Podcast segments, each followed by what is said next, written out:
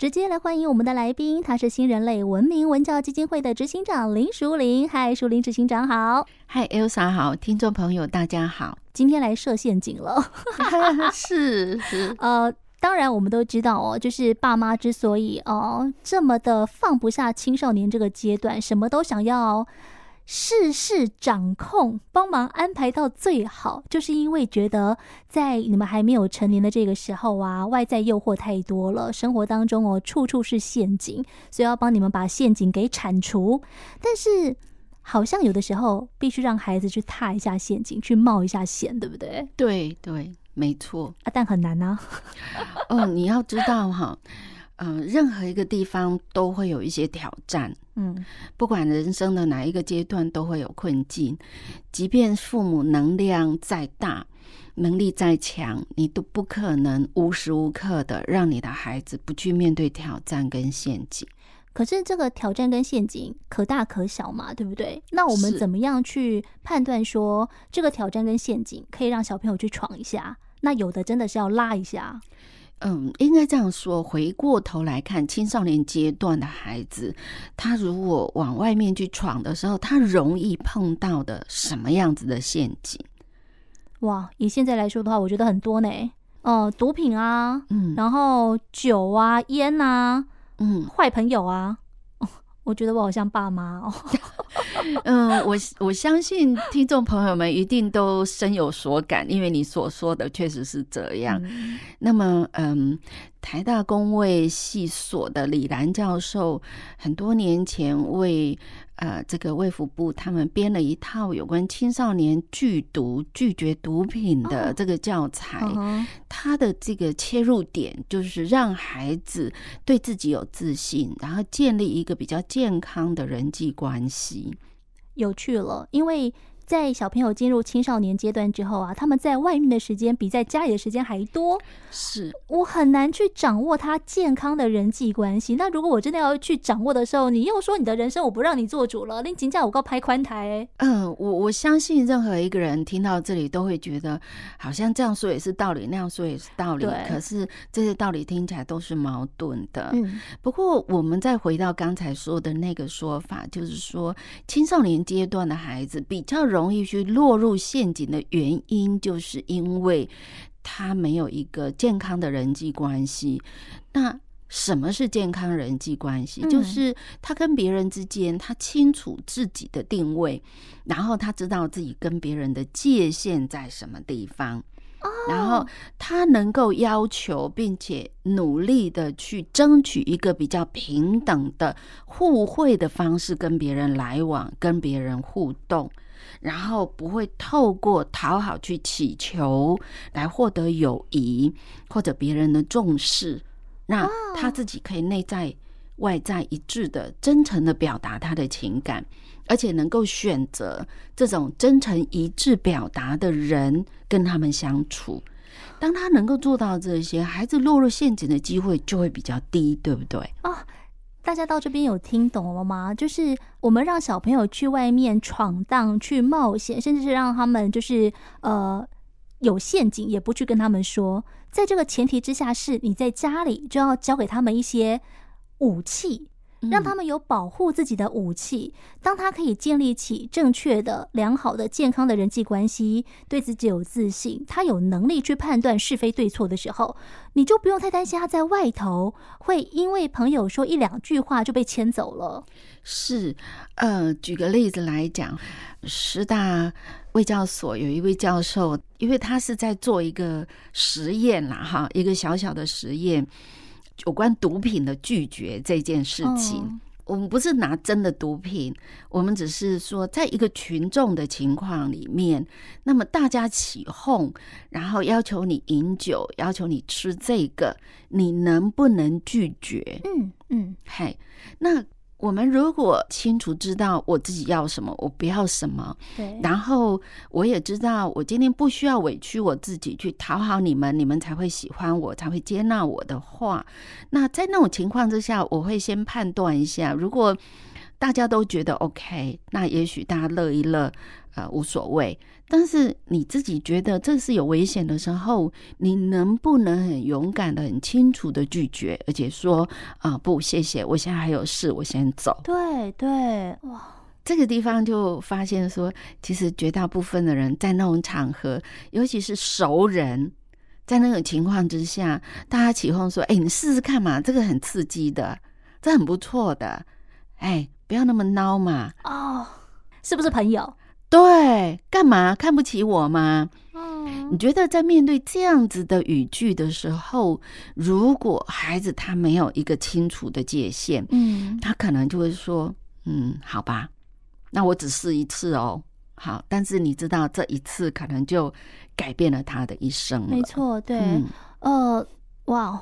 对，我也设想，就是刚刚执行长在建立那样子的画面的时候，我也设想，就是如果是我的话哦，真的就是认清楚这一票朋友是不是不要也罢，因为我们常常在很多的，就是这种毒品相关的宣导广告里面都会提醒大家，你要勇于说不哦。如果他真的是你的朋友，不会叫你做这样的事情，所以大家对于那个就是真正的朋友这样子的意义。到底好的朋友跟不好的朋友，他们会对你说出什么样子的话，邀请你做什么样子的事情？其实大家要有能够判断的能力。但是我们讲这种就是所谓健康的人际关系，跟我交给小朋友，你对于自己自身清楚定位，我们什么时候要开始建立起？如果我的青少年小孩就已经是我当瓜俩北条，我要怎么样去亲近他的身边，然后苦口婆心跟他讲说他们真的不好？嗯，我觉得如果要讲到这个的话，我们没有办法回到过去去修改那些过去来不及做的事。嗯但是如果今天爸妈你已经碰到了，就是过去你并没有花太多的时间在孩子身上，你也真的不太了解孩子到底发生什么。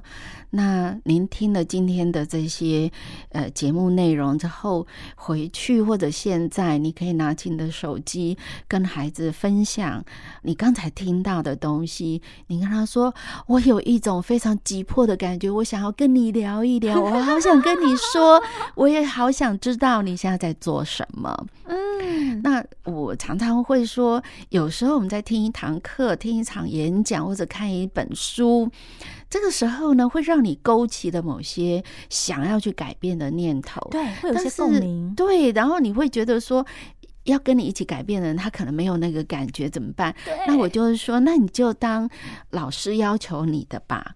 演讲者要求你的吧，就是演讲者交代说，今天回家一定要做这个功课，就硬着头皮去做。对，那就是一个开始，给自己一个台阶，欸、给自己一个楼梯。对对，哎，你可以下得去，从、嗯、你的神坛下去，然后跟你的孩子可以就这件事情来谈。其实任何一个时候并没有太多的难处。如果你一定要觉得说我今天是爸妈，哎，那你要稳坐你的那个爸妈的神坛的话，那可能很多事情真的很难再继续谈下去。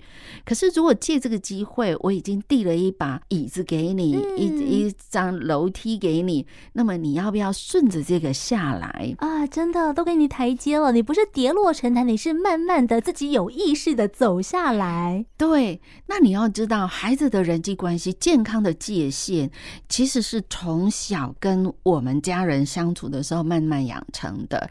比如说，爸妈，你有没有在拿孩子的东西或者了解孩子状况的时候，你有没有先试着尊重他？真的，有时候我妈拆我的账单，我真的是哈，那我妈就说啊，那一看就知道是保险信用卡进来的啊，那不是啊，就算寄来那也是我的东西，你就不能够先问过我再拆吗？对，其实有时候他只是好奇，或者是他就想说：“哦哟，最近是不是又乱花钱哦？”天哪，他就是想看我刷了多少钱呐。对，那他就会开始担心喽。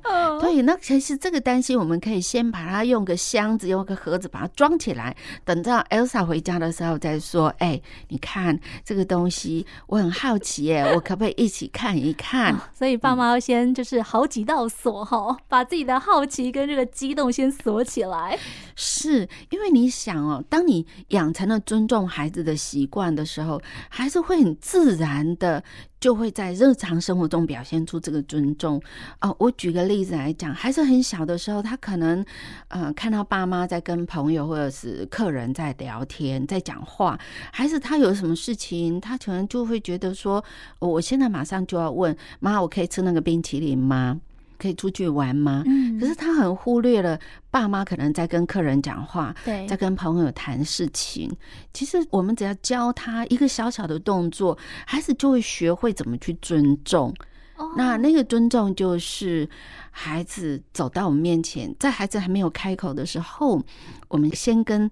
朋友、客人说：“呃，抱歉，请稍等我一下。”然后看着孩子，问他说：“嗯嗯、我现在在跟客人、在跟朋友谈事情，你如果很急，那你可以现在说；如果不急的话，我可能要多久以后？”嗯嗯，让孩子做一个选择，同时让他知道说：“你现在突然跑过来，可能是很急的事情。”对，那我必须要立你马上做。嗯，那。如果真的很不急，我也提醒你，不要现在就来打扰我跟朋友或客人的互动。哦、那这个是我们在教孩子什么叫尊重，什么叫做人际之间的界限。哦，哇，我觉得有时候。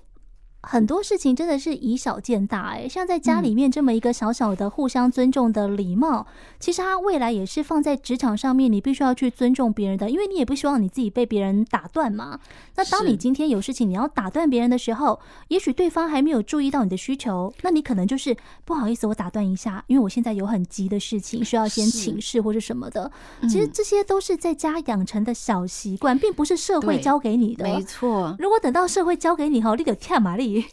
是别人会觉得你很莽撞、无理、鲁莽，然后就会觉得你的家教怎么回事？是，那其实后来我们可以在下一次等客人走的时候，我们可以再提醒孩子一件事，就是如果有客人在、有朋友在，你看到我在处理事情，你可以站在我可以看到你的那个位置，稍微站一下，那我就会打断。停止我跟朋友的谈话，嗯、然后问你有没有什么事？对对对。那这样子进行的过程中，你也不会觉得你可能会被妈妈骂，哦、会被爸爸责备。嗯、那同时，你也可以赶快去解决你现在手头上很急迫的事情。嗯哦，其实我觉得有时候家庭里面的界限是比较模糊的，因为太过的亲密了。嗯呃，好像很多时候那个界限其实有点暧昧、模糊不清。但如果我们可以适时的从每一次的状况当中开始给予相对应的教育跟讨论的时候，嗯，其实真的是可以帮小朋友养成一个非常好的人格，诶，然后这个人格会体现在他给人家的感觉是一个有礼貌、知道分寸的，这个就是大家都喜欢的样子。是，而且在这个互动过程中，以刚才的例子，爸妈表现出来是尊重客人、尊重朋友，对，那也尊重孩子，嗯，没有因为你是孩子，所以责备。说，你没有看到我在跟人家讲话吗？你现在在干什么？这是不尊重的。其实他即便是孩子，他也需要在客人面前被尊重，在爸妈面前被尊重。对，那所以我们告诉孩子，这个叫做平等互惠。嗯嗯，这是一个公平原则。那在这个方式之下，孩子慢慢会学会，比如说他想要有一些事情要跟你商量，但是他不知道你现在方不方便。嗯，其实以我们跟朋友互动的时候，不管是在群组、呃通讯媒体或者打个电话，我们可能都会先问说：“不好意思，请问现在方便聊一下吗？”对，可是我们跟家人都不太会这个样子。可是有时候家人他也需要心理准备，对不对？对。对，那为什么我们不可以加这么一小段，然后彼此都会有比较好整以暇的心情来面对我们要谈的这些事情？哦吼，我觉得今天这一集蛮有趣的，因为我们讲到了很多，就是家庭里面界限可能也必须要划分明。那划分明之后，你的小孩在进入职场的时候，我觉得相对会顺利。但是也许这样的做法，有些人会觉得，哼，在家里面有这样子，你们实在是太矫情了。哎，我说真的，试试看好不好？因为有时候这个人给你的印象好还不好，并不是后天养成，而是在家里就养成的一些习惯。那这些好习惯其实可以帮助青少年有一个非常健全的人格，未来进入职场也不容易被陷阱所迷惑。嗯、今天谢谢林淑玲执行长，执行长谢谢你，谢谢。